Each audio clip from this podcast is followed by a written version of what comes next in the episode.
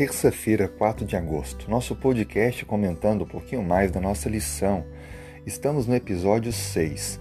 O tema de hoje, o propósito dos dons espirituais.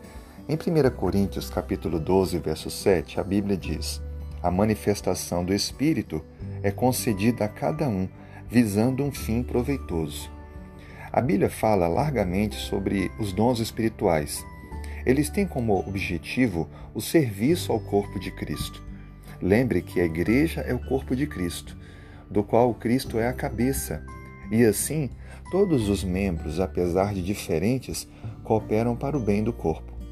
Existem dons voltados à administração das coisas de Deus, outros voltados à pregação, à proclamação da mensagem, outros ao serviço à comunidade, mas todos eles cooperam em harmonia e um completa o outro. Os dons espirituais são dados por Deus, são qualidades divinas colocadas por Deus na vida daquele que se permite ser usado pelo Senhor.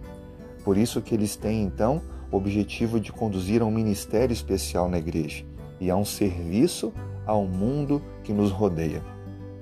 Os dons espirituais são de Deus provenientes de Deus e para usar para a obra de Deus. Há também talentos naturais, mas mesmo esses são dados por Deus.